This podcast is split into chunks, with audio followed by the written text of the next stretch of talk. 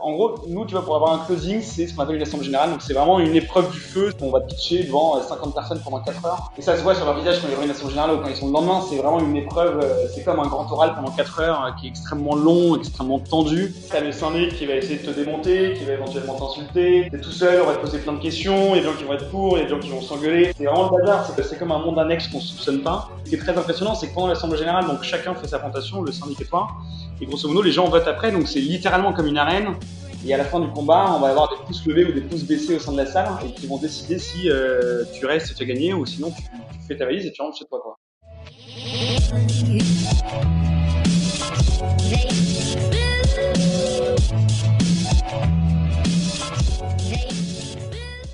Bienvenue sur le podcast de We Are Sales by DCS. Je suis Pierre Michel, cofondateur de Dreamcatcher Sales, l'agence de recrutement et de consultants experts en business développement. Nous partons ensemble à la rencontre de personnalités inspirantes de la vente entrepreneurs, directeurs commerciaux et bizdev, nous vous partagerons leurs histoires et tips pour mieux explorer cet écosystème et vous rappeler que nous faisons un des plus beaux métiers du monde, celui de remettre l'humain au cœur des affaires. Aujourd'hui, nous recevons Robin Le Gallet, Head of Sales de cette très belle société en surcroissance qui est Matera. Déjà, Robin, bienvenue sur notre podcast We Are Sales. Comment vas-tu, Robin?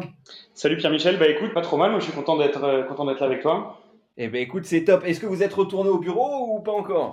On est retourné au bureau et notamment les commerciaux ont beaucoup poussé pour pouvoir euh, revenir rapidement au bureau.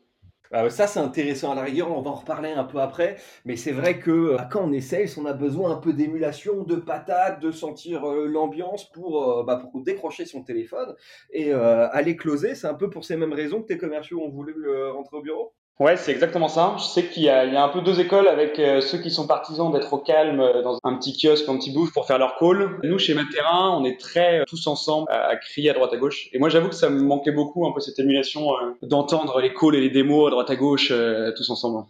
Ouais, ça je comprends. Moi, un plateau de sales, quand je suis sur mon plateau, et si jamais ça gueule pas, ça crie pas dans tous les sens, je me dis, ah, il y a un truc qui va pas, va falloir peut-être remotiver un peu l'équipe. Alors, Robin, déjà, première question.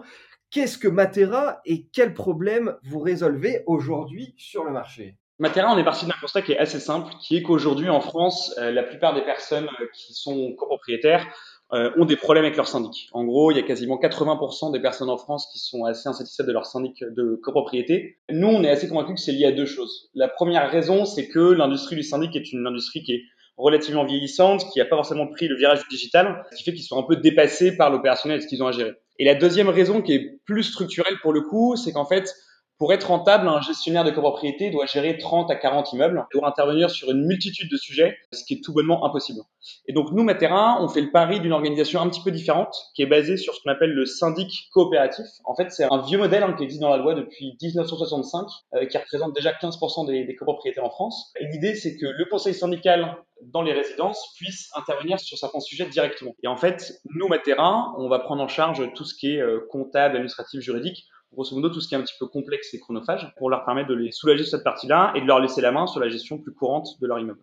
Ça, j'adore. J'adore parce que déjà, vous parlez d'un problème qu'on a tous ressenti. Hein. Je ne sais pas pour euh, ceux qui ont déjà eu la chance, entre guillemets, de faire une réunion de syndic de copro. Je dis ceux qui ont la chance parce que ceux qui sont effectivement euh, propriétaires. Mais c'est vraiment une galère, quoi. On traîne la patte quand on doit y aller. Donc déjà, digitaliser ce secteur poussiéreux qui est euh, effectivement le syndic de copro, c'est top. Et en plus, vous avez quand même aussi une communication très engagée. Je suis sur votre site. Vive le syndic libre. Ça, c'est quelque chose dont vous aviez ressenti le besoin de la part des, copropriétaires? Exactement. C'est-à-dire que Matera, c'est vraiment ces deux aspects. Il y a à la fois le côté euh, digital, mais je pense qu'il n'est pas le cœur de notre ADN. Nous, l'idée, c'est vraiment de faire prendre conscience aux gens que s'ils veulent une belle copropriété, ils sont tous copropriétaires.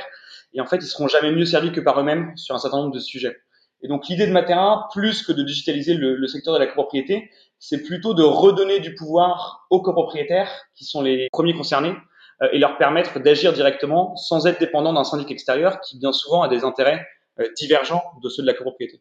Euh, effectivement, je sens que vous êtes sur une, vente complexe parce qu'on parle de copropriétaire, de propriétaire, c'est-à-dire que vous n'avez même pas une cible. C'est qui en fait vos, acheteurs? À qui vous vendez aujourd'hui ce service euh, Matera? Ah, C'est une très bonne question. Nous aujourd'hui, euh, on vend aux copropriétaires en France. Ce qu'il faut voir, c'est qu'aujourd'hui en France, il y a 15% des copropriétés qui sont gérées en, en syndic coopératif et 85% qui sont gérés par des syndics professionnels. Nous, on est convaincus que ça devrait être l'inverse, que grosso modo, la norme devrait être le syndic coopératif, et effectivement, dans une certaine minorité de cas, on devrait passer par un syndic professionnel. Donc notre cible, elle est extrêmement large et extrêmement divers, et ça se ressent dans nos clients. Euh, c'est grosso modo n'importe quel copropriétaire en France. Et aujourd'hui, on a des clients et des prospects, on a des jeunes, des vieux, des riches, des pauvres, des personnes qui habitent dans des immenses immeubles dans les grandes villes, euh, qui habitent dans des toutes petites maisons, des corps de ferme à la campagne. On a vraiment un petit peu de tout. Et donc, la boîte est quand même relativement assez jeune. Hein. Euh, arrête-moi si je me trompe. J'ai eu société.com, elle date à peu près 2017. Hein. Dépôt des statuts, euh, le temps de bien tâter le terrain. Entre le moment, parce que toi tu les as rejoints en 2018, on en parlera de ton parcours. Entre le moment où la boîte s'est créée et toi tu es arrivé en tant que head est-ce que déjà la, stratégie commerciale a pivoté ou vous êtes resté sur la même stratégie tout le long? Bah En fait, au tout début, comme on avait un produit qui était relativement simple et qu'on avait évidemment pas forcément beaucoup d'équipes, notre cible naturelle, ça a été de viser bah, les copropriétés qui étaient déjà en, en autogestion. En se disant, bah, ces copropriétés aujourd'hui, ils gèrent ça avec un Excel, ils ont un petit peu de mal. Nous, on va proposer un outil qui va leur permettre bah, de gérer ça plus simplement. Et en fait, très rapidement, on s'est rendu compte que ces copropriétés n'avaient pas forcément euh, beaucoup besoin de nous, puisque ça fonctionnait assez bien, mais que ceux qui avaient un vrai problème à résoudre, c'était celles qui étaient avec un syndic professionnel. Et donc, en fait, on a fait ce pivot de ne plus cibler uniquement les copropriétés qui avaient besoin d'un outil et qui étaient déjà en autogestion, mais plutôt de dire à des personnes qui avaient un syndic, eh ben, regardez, passez en syndic coopératif, et grâce à Matera, vous verrez que c'est extrêmement simple et ça résoudra tous vos soucis. Et alors, comment ils ont réagi, ces syndics de copro? Parce que c'est quand même des, grosses machines euh, et euh, surtout des vieilles machines, donc avec euh, du réseau, des objectifs, ils essayent de protéger leur marché. Quelles étaient leurs réactions à ce moment-là? Bah, En gros, au, tout début, jusqu'à assez récemment, en fait, on est passé un peu en dessous des radars. Ce qu'il faut voir, c'est que les syndics, c'est une industrie qui est assez morcelée. Il y a beaucoup de franchises, etc. Et du coup, on est sur un modèle qui est un petit peu innovant, qui n'est pas forcément compris de la part des syndics. Et donc, jusqu'à très récemment, on n'avait pas trop de problèmes de concurrence. Grosso modo, euh, ils nous avaient pas identifié comme cible. Euh, ça, pour le coup, ça a beaucoup changé depuis qu'on a fait une campagne de pub. Alors, je sais pas si tu as eu l'occasion de la voir, on était dans le métro, sur les bus, etc. C'était une campagne qui s'appelait euh, Merci Syndic. On essayait de jouer un peu sur un ton humoristique avec des grandes affiches qui disaient, bah, merci Syndic pour votre musique d'attente, je connais Vivendi par cœur merci syndic pour le, chauffage en panne, ça me permet de garder la tête froide, etc. Et ça, pour le coup, ils n'ont pas forcément beaucoup apprécié. Ils n'ont pas vu l'humour, ils l'ont vu vraiment comme une attaque en règle contre leur métier. Donc depuis, on est devenu une, cible euh, un peu plus privilégiée, on va dire, de, leur part. Mais ce qui nous pose pas forcément énormément de soucis aujourd'hui. Ce qu'il faut bien voir, c'est que encore une fois, on est sur un problème qui est tellement énorme et qui est tellement douloureux pour les copropriétaires que les syndics ont du mal à faire porter leur voix justement, quand tu veux faire passer ce message de syndic libre, euh, de faire passer une copropriété euh, d'un syndic à, au système de gestion libre de, de Matera, qui on contacte? Parce que là, pour le coup, un, commercial, moi, tu m'embauches en tant que commercial chez toi, je suis un peu perdu. Qui va être mon interlocuteur? Comment on va, on va trouver le bon interlocuteur? Comment on va pouvoir mapper les influenceurs, les décideurs? Comment ça se passe? C'est un peu technique. En fait, la complexité, elle est liée au fait que, donc, si on prend un immeuble classique qui fait une cinquantaine d'appartements, on va avoir donc quelqu'un qui nous contacte, un copropriétaire. Bien souvent, la chance qu'on a, c'est que c'est un, ce qu'on appelle un membre de conseil syndical, donc c'est quelqu'un qui est déjà investi et qui est un petit peu crédible dans la, la résidence. Lui, on va réussir à le convaincre, on va faire éventuellement une deuxième présentation avec un petit peu plus de monde. Mais toute la difficulté, euh, c'est qu'à l'inverse d'un B2B où il y a un, key decision maker, là, sur un immeuble de 50 personnes, la personne qui est impliquée et qui fait tout, sa voix pèse autant que la personne qui n'est jamais là et qui ne suit absolument aucun sujet. Et donc, il faut qu'on arrive à trouver des moyens de parler à la fois aux personnes investies, aux personnes qui ne sont pas sur place, aux personnes qui veulent faire des travaux, aux personnes qui ne veulent pas faire de travaux. Et on doit réussir comme ça à convaincre le plus grand nombre de propriétaires en ayant à chaque fois un discours adapté à, à chaque cible. Ah, compliqué. Et justement, est-ce que vous avez fait euh, des personas type du bon interlocuteur chez les conseils de, de syndic? Est-ce que c'est plutôt euh, quelqu'un de jeune qui va effectivement euh, être très présent dans son immeuble et qui va vouloir des nouveaux outils digitaux? Est-ce que c'est des gens plutôt seniors qui en ont marre de claquer une blinde sur des syndics traditionnels? Est-ce que vous avez trouvé une typologie effectivement d'interlocuteur la plus fiable? Bah Déjà, le premier point, et moi c'est quelque chose que j'ai découvert en arrivant chez Materra, c'est que les populations, on va dire relativement seniors, donc plus de 60 ans, sont aujourd'hui relativement digitalisées. Et le côté euh, en ligne Internet ne les effraie pas le moins du monde. et donc notre personnel type, on va en avoir deux grands types. il y a des personnes qui sont relativement âgées, mais qui sont des figures historiques, qui font tout dans la propriété, qui sont assez sûres d'elles, euh, et du coup, ça n'effraie pas de passer en autogestion et qui n'ont absolument aucun souci avec Internet, même s'ils ont 65 ou 70 ans. Et après, on a effectivement un deuxième personnage, de personnes un petit peu plus jeunes, on va dire c'est des, jeunes cadres dynamiques pour dresser un, un, portrait un peu robot, qui ont plutôt entre 30 et 50 ans, euh, plutôt dans des milieux urbains, qui sont un petit peu sensibles, on va dire, aux nouveaux modes de consommation, euh, qui, par exemple, vont militer pour installer un compost dans leur résidence, ce genre de choses, et qui sont du coup très sensibles au côté bah, réappropriation du bien commun par les copropriétaires. Ok. Et là, est-ce que le marketing, vous travaillez, vous avez une grosse équipe marketing. Comment vous gérez la relation marketing-sales pour l'identification de ces, ces, cibles? Ouais, alors on a une, une, équipe marketing de quatre personnes. Nous, la spécificité, c'est qu'on fait que de l'inbound marketing. Donc en fait, on n'a pas de pure prospection. Le marketing, là, il nous aide énormément. C'est sur deux choses. C'est un, l'amélioration du, du, taux de conversion, notamment en faisant beaucoup de travail sur le produit et sur du contenu non pas pour générer des leads, mais plus pour nous aider à convertir plus facilement ces leads. Et le deuxième point, c'est sur l'automatisation. Une grosse problématique qu'on a, c'est qu'on a énormément de leads. J'espère arriver à un jour où on aura un équilibre parfait entre nombre de sales et nombre de leads, mais jusqu'à présent, on n'avait toujours pas assez de sales par rapport au nombre de leads. Et donc, on a une grosse problématique d'automatisation, de pouvoir closer le plus rapidement possible en y passant le moins de temps possible. Et là-dessus, toute l'équipe marketing et grosse joue un rôle très très important Ouais, ouais. Et d'ailleurs, quand tu abordes euh, un peu ton, ton équipe sales, donc effectivement, je comprends bien maintenant, il y a le marketing qui va gérer le contenu, qui va donc rassurer l'interlocuteur, donc il va favoriser le closing, l'automatisation qui va un peu prémixer, euh, réagencer un peu tout ce flux de leads. Et ensuite, ça passe dans quoi? C'est plutôt des, des SDR, BizDev, Compte Manager? Est-ce que c'est des BizDev full stack qui vont gérer tout le cycle de vente et qui vont gérer après la relation commerciale? Vous êtes organisé comment? Pour tout te dire, moi, quand je suis arrivé au début, je savais pas trop euh, un petit peu comment nous organiser. On y reviendra après, mais j'avais travaillé dans la vente B2B. Et nous, ce qui est très spécifique, c'est que c'est de la vente B2C, mais en même temps, c'est du cycle complexe où il y a des decision makers, mais qui sont pas non plus des key decision makers. Donc, c'est quelque chose d'assez unique. Euh, donc, on a essayé de prendre euh, l'inspiration un peu à droite à gauche pour euh, dépoussiérer un petit peu la, la, vente B2C. Donc, on a construit la, la sales machine un peu comme une B2B sales machine, c'est-à-dire que on a des lead in band qui sont générés, on a des SDR qui vont permettre de qualifier ces deals. Euh, et qui vont ensuite booker une démo ou éventuellement un rendez-vous physique pour les sales. Et les sales vont ensuite s'occuper de bah, se faire ce rendez-vous et gérer le, tout le deal jusqu'à l'assemblée générale, qui est grosso modo le moment lorsque où les copropriétaires décident de passer sur sur terrain. En gros, quand je simplifie un petit peu le, le processus, ce qu'il faut bien comprendre, c'est que les gens qui nous contactent, ils ne cherchent pas à passer en autogestion avec Materin. Ils cherchent vraiment un nouveau syndic. Et donc, on a un gros travail d'éducation à faire tout au long du cycle de vente. Et moi, je simplifie toujours en disant que le SDR, son travail, ça va être de convaincre le premier interlocuteur, là où le sales de son travail, ça va être de permettre à cet interlocuteur, à ce champion, d'aller convaincre ses autres propriétaires. Ouais, c'est juste. Et donc, une fois que c'est closé par les sales, est-ce que tu as des accounts qui vont gérer ça, des CSM Qui va gérer cette relation commerciale? Parce que j'imagine qu'il y a une période de transition une fois que c'est voté en Assemblée Générale, parce que bah, il faut s'habituer à ce nouveau système de gestion partagée. Ouais, exactement. Alors, on a une équipe qui fait justement cette partie de transition, donc des onboarders, qui dure à peu près, euh, on va dire, deux à trois mois. C'est un métier qui est assez complexe parce qu'il y a à la fois des problématiques comptables, des problématiques juridiques, des problématiques de formation des utilisateurs à la plateforme, etc. Et puis ensuite, ils passent le relais à une équipe de customer success, où là, ça va être plutôt des, des experts qui vont répondre et épauler un peu nos clients sur tout ce qui est toutes les questions techniques sur les travaux, euh, les assemblées générales, etc. Ok. Sur votre offre commerciale, est-ce que vous avez de l'upselling ou du cross-selling ou c'est vraiment une formule qui est unique et donc une fois que ça passe euh, dans ce pôle-là, euh, je vais l'arrondir CSM, euh, ça reste à leur niveau? Alors, on commence à avoir, par exemple, on va, on va renégocier des différents contrats sur la propriété, donc on va essayer d'aller renégocier le contrat d'assurance et leur proposer un contrat d'assurance. et ça, c'est plutôt toujours géré en face à moi avec le sales. C'est-à-dire que si les personnes veulent faire des économies, bon, bah, nous, on va pouvoir leur proposer de faire des économies sur les frais de syndic, mais maintenant, on va aussi pouvoir leur proposer de faire des économies sur l'assurance. Donc, c'est plutôt des choses qui sont gérées dans la phase amont, qui sont vendues un peu comme un package, quoi. Ok.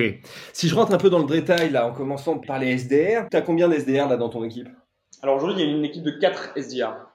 Eh ouais, ça commence à faire pas mal. Parce que quand on a un ou deux SDR, t'as le of sales qui est là, il gère les sales, il arrive à garder une qualité de discours à peu près homogène, équivalente, à partir de 4-5 collaborateurs, et en plus, bah, vous êtes en, grosse phase de, recrutement. Comment tu gères une homogénéité du discours? Euh, Est-ce que c'est des scripts de vente? Est-ce que c'est de la formation? Comment tu gères ça? Alors, c'est un petit peu des deux. En gros, chaque personne qui commence chez nous en sales commence par faire du SDR sur une période qui va aller de 4 à 6 mois à peu près. Ça leur permet de se former sur les techniques de vente et aussi au monde de la propriété. Donc c'est vraiment purement de la formation, de l'écoute de call, du shadowing.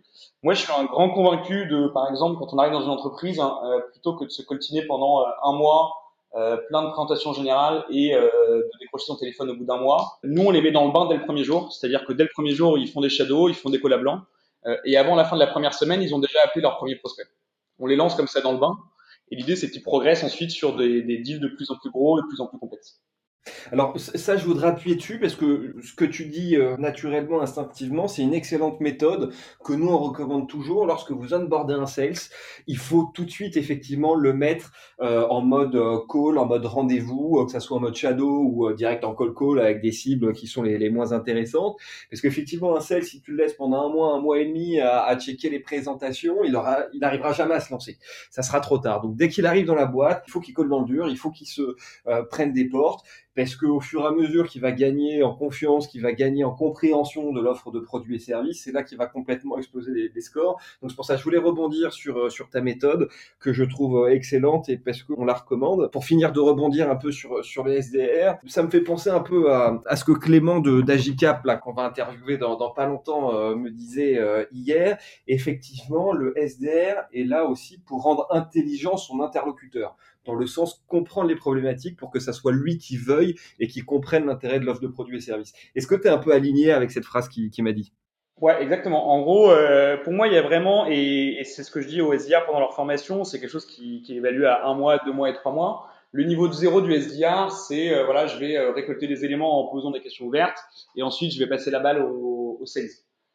Et pour moi, le bon SDR, et on voit la différence quand ils sont un petit peu expérimentés, c'est que leur question ne sert plus juste à récolter les éléments, ils continuent à le faire, mais c'est quelque chose d'assez facile. Leur question sert plutôt à mettre sous tension et à éduquer déjà le prospect pour que de lui-même, c'est une sorte de maillotique en fait. Hein. C'est vraiment d'avoir des questions un petit peu provocantes pour le mettre un petit peu en difficulté et que de lui-même le prospect se rende compte qu'effectivement cette situation actuelle n'est plus tenable et qu'il a besoin du produit. Et ils ont, ils ont quoi comme profil tes SDR Tu préfères recruter des SDR juniors que tu vas former justement au métier et faire monter en compétences? Ou tu préfères plutôt des SDR déjà expérimentés où euh, ils s'épanouissent vraiment sur ce sujet, ils veulent rester sur ce sujet? Pour l'instant, on est toujours parti dans l'optique où on prenait des gens euh, qui étaient qui n'avaient pas forcément d'expérience en sales, euh, même si c'est des gens qui ont un, vrai tempérament de sales. Encore une fois, pour l'instant, on n'a pas de personnes qui se sont pérennisées sur le poste de, de SDR. Euh, ça deviendra peut-être le cas dans quelques mois, quelques années, mais c'est pas le cas aujourd'hui. Donc, on cherche plutôt des gens qui vont pouvoir apprendre très vite, progresser très vite, et qui surtout ont un, un fort potentiel et qui deviendront excellents à six mois, un an, deux ans. Tu leur mets quoi comme euh, outils à disposition? Ils ont leur CRM, est-ce qu'ils utilisent des outils type Aircall, euh, HubSpot? Vous, gérez le truc comment? On est sur HubSpot en CRM, on se pose la question de Aircall, mais pour l'instant, on, est resté au téléphone portable. Un gros avantage, c'est que nous, encore une fois, on est sur une cible B2C. Et typiquement, nos prospects, ils aiment parler par WhatsApp, euh, on se tutoie par WhatsApp, on s'envoie des textos, etc. Et donc, le fait de passer par un portable personnel, ça marche assez bien. Euh, après, là maintenant qu'on commence à avoir une grosse charge de travail, on va switcher, je pense, euh, sur une autre forme parce que c'est pas forcément euh, hyper agréable pour les sales. Après, en termes d'outils, il y a quelque chose qui est assez utile, notamment pour la formation. C'est un outil qui s'appelle Team Drill. En gros, le concept est assez simple, mais c'est assez utile. C'est un bot Slack qui va venir poser trois questions chaque jour, des petites questions très courtes sur des points précis. Et du coup, sur le training, notamment du traitement des objections ou sur les process, c'est extrêmement puissant parce que ça va de former les nouveaux de manière asynchrone, c'est-à-dire qu'ils se forment tout seuls sans que ça prenne du temps à des sales. Euh, et du coup, ils sont capables très rapidement d'avoir des réponses euh, à des objections très techniques, euh, extrêmement calibrées et de très haut niveau, alors même qu'ils sont là depuis une dizaine de jours. Donc oui, c'est extrêmement intéressant que tu nous parles de, ces outils, parce que c'est aussi l'objectif de ces, euh, de ces podcasts, c'est de repérer quelles sont toutes les ressources qui peuvent nous aider dans notre travail euh, au quotidien et qui nous permettent de faire monter en compétences. Euh, après, parfois, le risque, c'est qu'en tant que sales, hein, j'ai aussi dans mon équipe, on a toujours tendance à demander beaucoup plus d'outils. Est-ce que toi, il te réclame aussi d'autres types d'outils euh, Je sais pas, comme du, du prospect.io, du call CRM, du Casper, pour avoir des numéros spécifiques, etc. Encore une fois, nous, euh, la chance qu'on a, c'est qu'on est sur de l'entrant et sur du B2C. Donc, pour l'instant, on n'a on pas forcément ces besoins qui peuvent être euh, beaucoup plus pertinents sur euh, la, la, prospection, notamment en B2B. Pour l'instant, j'ai pas trop de, de, demandes sur de nouveaux outils. Il faut aussi voir qu'on est sur une équipe qui est assez jeune, assez junior. la plupart des sales sont là depuis moins d'un an. On est encore un peu dans la, la phase, et je pense que c'est valable pour la boîte de manière générale, un peu la phase lune de miel. On est tous ensemble, on se les coudes, on improvise et on avance. Ouais, ouais, effectivement. Bah, et, comment tu abordes la concurrence? Est-ce que euh, tu vois des concurrents qui reprennent votre business model, un peu votre positionnement? Comment vous abordez la chose? Franchement, aujourd'hui, euh, sur la partie commerciale, et plus ça va, plus je suis impressionné. Je pense qu'on a vraiment un, boulevard sur la partie commerciale. On est les seuls à faire ce qu'on fait. On a une demande qui est énorme. On croule sous les leads. On a réussi assez facilement à, à convertir des deals de plus en plus gros. Quand je compare par rapport à il y a un an, je me rends compte qu'un gros deal il y a un an, Aujourd'hui, c'est quelque chose qui est quasiment donné aux juniors, euh, tellement c'est petit. Pour moi, c'est purement une question d'exécution, d'à quel point on, pourrait être rapide, à quel point on pourrait être efficace, euh, à pas se disperser et à rester concentré sur un objectif. Et pour toi, ça va tenir au fait de bien s'équiper avec les bons outils ou de recruter la bonne équipe qui va permettre d'absorber euh, ces leads? Sur cette partie commerciale, en tout cas pour l'instant, à cette étape, c'est purement du recrutement. La question de la tech se posera d'ici six mois, un an, je pense. Mais là, on a vraiment un pur problème de capacité. L'idée aussi, c'est de voir qu'on a un, nous, on a un panier moyen qui est assez faible, avec un gros volume de deals. Euh, donc, une problématique qui se pose, c'est de réussir à automatiser le plus possible, au bout d'un moment, évidemment, notamment tous les petits deals. Et d'arrêter d'y passer du temps humain, mais de trouver des moyens intelligents pour euh, closer les gens euh, sans y passer un call, une démo, un rendez-vous, etc. Donc, pour l'instant, c'est l'humain, mais la question de la tech se pose. C'est vrai que c'est toujours difficile parfois à coordonner les, les investissements tech, les budgets, euh, euh, recrutement, ressources humaines, prestations de services. Mais in fine, euh, quand on a autant de leads que ça, ça va venir euh, naturellement. Néanmoins, il faut les closer vite parce que j'imagine euh, et on voit que votre succès commence à savoir, ça se diffuse. Il y a plus en plus effectivement d'articles, de références sur votre succès.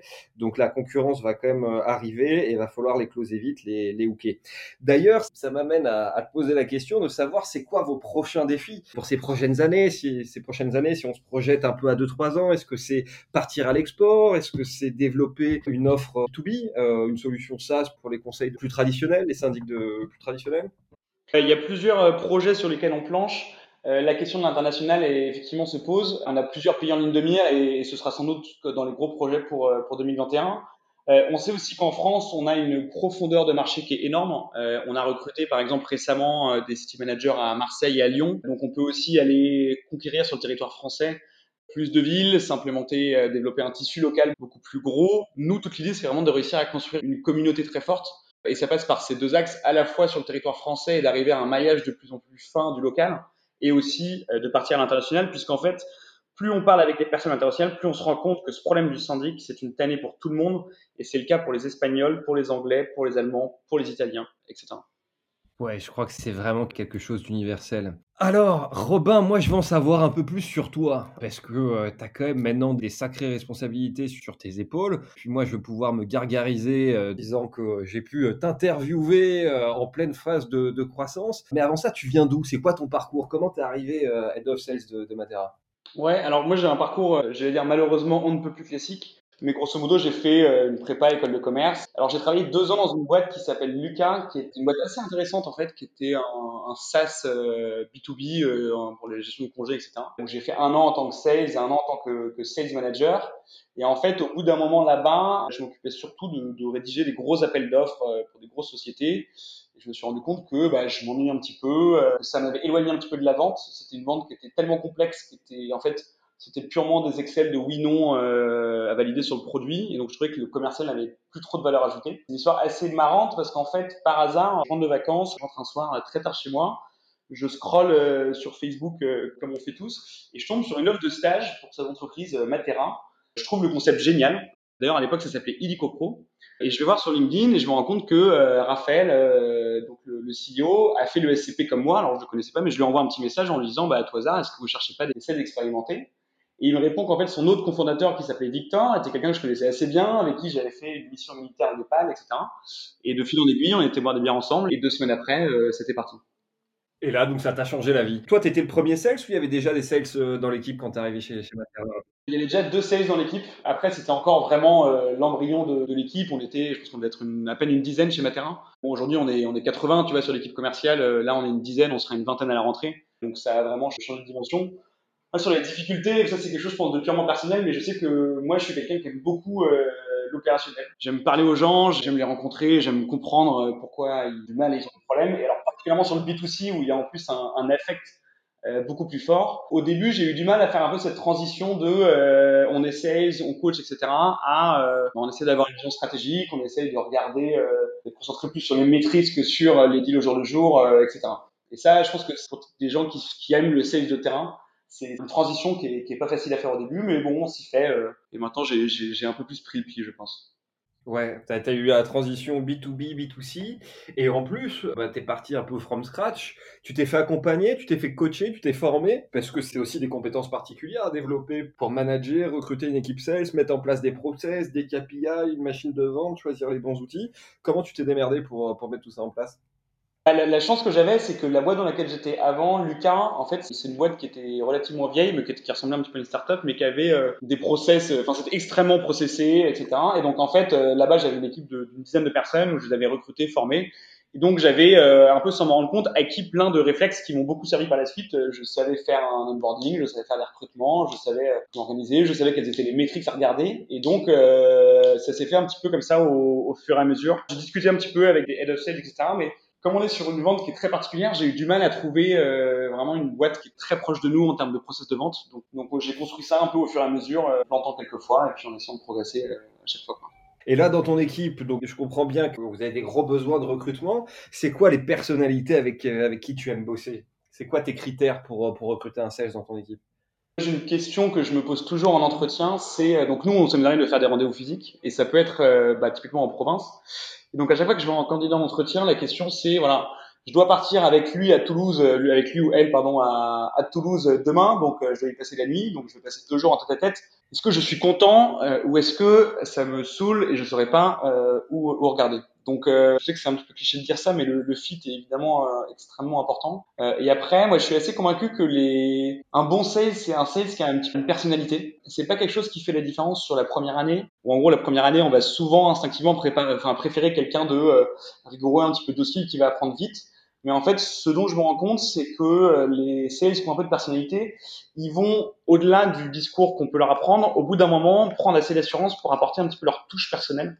Euh, et c'est ça qui va permettre de leur faire vraiment franchir un niveau et, de devenir un petit peu les meilleurs. Ouais, il faut vraiment qu'ils s'approprient la boîte et qu'ils représentent l'ADN, les valeurs de la boîte dont tu fais partie, quoi. Exactement, c'est vraiment euh, le critère numéro un. Euh, et là-dessus, on est assez inflexible. On a fait l'erreur une ou deux fois d'essayer de transiger avec ça, et ça s'est toujours mal passé. Ouais, en plus la, la grande difficulté, euh, alors moi j'ai un parcours, euh, en tout cas étudiant un peu similaire au tien, c'est-à-dire j'ai fait une école de commerce et je suis toujours étonné euh, que sur les écoles de commerce, en tout cas sur la mienne, j'ai pas eu un seul cours sur la vente durant mes cinq années d'études. Et c'est un peu la problématique qu'on a aujourd'hui, c'est que ce très beau métier, finalement, il est extrêmement peu enseigné. Est-ce que tu as le même ressenti aussi? Ah oui, carrément. Non seulement il est très peu enseigné, alors c'est encore, c'est un peu en train d'évoluer, hein, mais c'est quand même un métier qui était assez bien vu. Euh. Enfin bon, moi il se trouve que je suis un énorme fan de Caméra Café. Jean-Claude Convenant, je pense que c'est mon personnage préféré euh, de l'histoire des films et des séries. Euh, mais pour beaucoup de personnes, un commercial, c'est Jean-Claude Convenant. Et, moi au début, quand je parlais à mes parents, ils avaient un petit peu cette image-là. Alors je pense que ça évolue pas mal, mais effectivement c'est un problème plus global, je pense, des écoles de commerce qui aujourd'hui euh, forment plus à des métiers de conseil et de finance, mais ne forment pas. On a des cours de marketing où on apprend à faire un SWOT, mais on n'a pas un seul cours sur du web marketing ou comment gérer des campagnes AdWords. Euh, même chose sur du commercial, etc. On n'a pas de cours qui vont nous apprendre des, des hard skills qui vont pouvoir servir derrière. Et ça fait une grosse pression sur les épaules des head of sales comme toi, parce qu'il faut à la fois euh, se former et puis euh, apprendre à former aussi ces sorties d'école euh, qui ont l'habitude de travailler sur des business cases de souvent de, de grands groupes. Et c'est aussi un savoir-faire qu'on doit apprendre en head of sales, de savoir transmettre notre passion, l'expérience et les techniques, parce que c'est un mélange très fort de soft skills et de hard skills. Et trouver la, la juste mesure, c'est vraiment pas évident. Qu'est-ce que tu conseillerais, toi, pour, euh, pour former des sales? C'est quoi la bonne approche? Outre que les mettre effectivement direct euh, dans le dur, est-ce que effectivement faut les coacher à la culotte, euh, être très présent en mode coaching? Est-ce que c'est plutôt du management par objectif? On voit les KPI à la fin du mois si tu as fait tes objets. Comment, comment tu vois les choses? Moi, je suis assez partisan d'un management assez proche, alors notamment au début. En gros, moi, je recrute des personnes qui sont normalement très autonomes, qui vont être très rigoureux, qui vont se débrouiller très bien, donc euh, qu'on peut potentiellement lâcher euh, très rapidement. Je pense que c'est important dès le début d'être très proche sur l'intégralité des calls et des démos pour que très vite les bons réflexes soient pris et qu'ensuite cette personne-là puisse euh, travailler en autonomie et continuer à progresser par elle-même. Moi, c'est un truc sur lequel j'insiste énormément et c'est la question que je pose systématiquement quand je fais des calls en shadow euh, ou même quand je fais passer des entretiens en fait à la fin. Hein. C'est vraiment de développer l'autocritique. En gros, il faut apprendre aux personnes à s'évaluer elles-mêmes. On n'aura jamais le temps de les coacher euh, et de les suivre systématiquement. Donc, je fais un gros travail là-dessus. Enfin, euh, j'espère que ça paye. Je faudrait demander à mes équipes, mais je pense que c'est très important que chaque personne soit capable à la fin de son call ou de sa démo de se dire d'elle-même, voilà, moi j'ai été bon là-dessus, j'ai été mauvais là-dessus, et je vais essayer de me concentrer et de progresser sur ce point-là la, prochaine fois. Et alors, comme dans toutes les boîtes, il y a toujours un peu de turnover. Qu'est-ce qui fait que chez toi, un, commercial ne reste pas et à l'inverse, décide de rester et faire carrière euh, chez vous? Alors, bon, nous, pour l'instant, je croise les doigts, mais on a, on a la chance de ne pas encore avoir turnover dans l'équipe sales. Je pense qu'à terme, ce qui pourrait poser problème éventuellement, c'est, bah, on a, on a une grosse charge de travail et le métier de commercial est un métier qui est quand même assez dur. Alors, on a la chance d'avoir la valorisation, entre guillemets, du closing, mais en termes de rythme, c'est quelque chose d'assez intense je peux comprendre qu'au bout de 3-4 ans, une personne euh, se dise que voilà, on en a un peu, un peu sa claque. Euh, Aujourd'hui, je pense que les gens, ils restent pour deux choses. C'est vraiment le produit et la mission. On a la chance de, de, libérer un peu les gens de leur syndic. À Noël, c'est nos clients qui nous envoient des chocolats et pas l'inverse. Euh, ils nous envoient leurs photos de vacances, etc. Donc ça, c'est quelque chose d'extrêmement gratifiant. Et puis, le fait que, bah, voilà, on parle à des personnes de, de la vie réelle. Et ça, je pense que c'est pareil, c'est hyper intéressant, c'est hyper euh, diversifié. Chaque call, chaque rendez-vous est différent de celui d'avant. Et donc, on n'a jamais le temps de s'ennuyer. Est-ce que tu as un coup de gueule? Est-ce qu'il y a des choses qui t'emmerdent dans ton équipe Un message que tu voudrais leur faire passer? Je sais pas, ça peut être écoutez, euh, remplissez votre CRM, c'est toujours le bordel dans le CRM. ou euh, allez décrocher un peu votre téléphone, relancez votre client. Si vous dit non, c'est pas un non. C'est quoi? Parce qu'il y a toujours des sujets sur lesquels, euh, un peu globaux, faut taper du pied. C'est lequel chez toi? C'est la rigueur, la rigueur, la rigueur. C'est la base du commercial. Je pense que c'est la qualité principale. Toutes les autres choses, c'est des qualités qui peuvent s'acquérir, qui peuvent s'apprendre. Si on n'est pas rigoureux, on n'avance pas quoi. Et, même moi, je vois, j'ai des profils qui n'étaient pas forcément les profils les plus sales au début, mais qui sont extrêmement rigoureux et qui ont ce côté un peu machine de guerre, de rigueur, qui ont des résultats impressionnants et qui vont surperformer par rapport à des personnes qui vont avoir un peu de chatch, mais qui sont incapables d'être rigoureux et de faire du suivi. Top, ça me plaît, ça me plaît. Et à l'inverse, tiens, si tes commerciaux devaient se réunir en groupe et te donner un axe d'amélioration, sur quoi tu devrais toi un peu euh, t'améliorer d'après toi? Je pense que je suis mais ça c'est encore parce que j'ai trop le dans l'opérationnel, mais je peux être trop changeant euh, d'une journée à l'autre. J'ai encore ce type de euh, entre le moment où on va closer un deal, ou le moment où on va perdre un deal, on, on est toujours un peu dans les montagnes russes on va être euh, extrêmement content, on va vouloir valoriser son équipe, puis le lendemain on, va être énervé, frustré, donc on va essayer de durcir un peu le ton. C'est vrai que c'est pas facile, ça je pense que c'est valable pour les, commerciaux et pour les dossiers, c'est très dur d'arriver à se sortir de cette vision-là et, et, de rester sur un calme plat euh, et de prendre du recul systématiquement à mon avis, c'est quasiment impossible.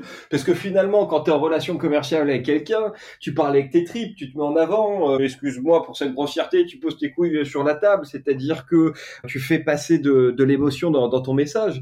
Donc c'est difficile après derrière de se renfermer en mode financier, ne laisser passer euh, aucune émotion. Et c'est vrai que bah, cette émotion, ces montagnes russes dont tu parles, c'est tout à fait normal parce qu'on vibre à chaque coup de fil téléphonique. C'est une montée d'adrénaline. Et quand on arrive au closing, on a l'impression que tout va nous réussir. Et quand on se fait planter au dernier moment, bah là, on est au fond du trou. C'est exactement ça. Mais c'est un peu la beauté de ce métier. Moi, c'est pour ça que j'aime ça et que je fais ça.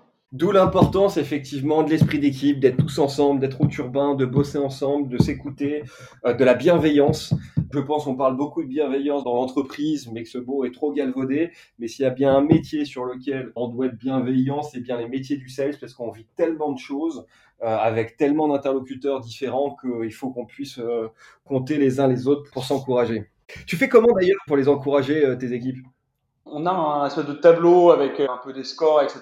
On n'a pas de système de euh, gamification. En gros, nous, tu vois, pour avoir un closing, c'est ce qu'on appelle une assemblée générale. Donc, c'est vraiment une épreuve du feu. C'est plus qu'un oui d'un de quelqu'un. C'est une assemblée générale. Donc, on va pitcher devant 50 euh, personnes pendant 4 heures. Et ça se voit sur leur visage quand il y a une assemblée générale ou quand ils sont le lendemain. C'est vraiment une épreuve. C'est comme un grand oral pendant 4 heures qui est extrêmement long, extrêmement tendu. Pour l'instant, c'est la seule chose un petit peu d'où ils ont besoin en, termes de récompense. Ouais, c'est marrant. Ça fait vraiment rite de passage, quoi. Hein. T'as fait ton premier pitch devant un conseil. Euh, tu t'en souviendras toute ta vie. Le lendemain, tu vas le raconter. Euh, tu auras toujours des anecdotes. Mais ça, c'est top. Et ça, je pense qu'il faut écrire ces histoires euh, du vécu de ce premier rite de passage. Parce qu'effectivement, 4 heures. Et puis en plus, tu en aussi, donc tu es challengé par tous les types de profils. Ouais challengé par les copropriétaires, t'as le syndic qui va essayer de te démonter, qui va éventuellement t'insulter, t'es tout seul, on va te poser plein de questions, il y a des gens qui vont être pour, il y a des gens qui vont s'engueuler. L'assemblée générale, c'est vraiment le bazar, c'est comme un monde annexe qu'on soupçonne pas. Et du coup, il faut sortir de sa vainqueur. Euh, ce, qui est, ce qui est très impressionnant, c'est que pendant l'Assemblée Générale, donc chacun fait sa présentation, le syndic et toi. Et grosso modo, les gens votent après. Donc c'est littéralement comme une arène.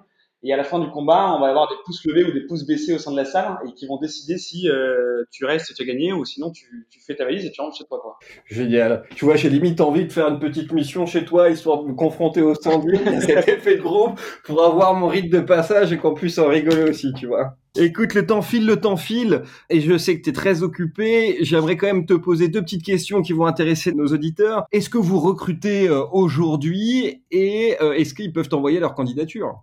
Alors avec grand plaisir, on recrute toujours. Il y a des milliers de copropriétés en France qui sont mal gérées et où les copropriétaires sont mécontents, euh, qui n'attendent que d'être libérés et de passer sur euh, sur ma terrain. Donc effectivement, euh, on recrute toujours sur des profils juniors comme des profils seniors. Donc je me ferai un grand plaisir de passer un peu de temps avec avec les personnes qui sont intéressées au téléphone.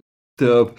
Et donc pour finir, est-ce que euh, une personne que tu souhaiterais qu'on interviewe après toi? Parce que une histoire sympa, parce que euh, une attitude commerciale différenciante, parce que success stories, est-ce que tu as un nom en tête qui te vient quand je te dis ça? Alors j'avais une, une, collègue dans mon ancienne boîte qui s'appelle Marie Lambert, euh, donc la boîte c'est Lucas, qui m'avait un peu impressionné parce qu'en fait quand elle avait commencé, on savait pas du tout si elle allait être bonne commerciale ou pas, on savait qu'elle était rigoureuse et qu'elle apprendrait bien, mais c'est le genre de personne dont on se méfiait pas trop au début. Et en fait on s'est très vite rendu compte que c'était une tueuse et que euh, elle était bah, très très impressionnante dans euh, sa manière de vendre, dans sa rigueur, etc. Et tout ça avec une petite voix qui fait que les prospects se laisser complètement berner. Je pense qu'elle aurait beaucoup de choses intéressantes à dire.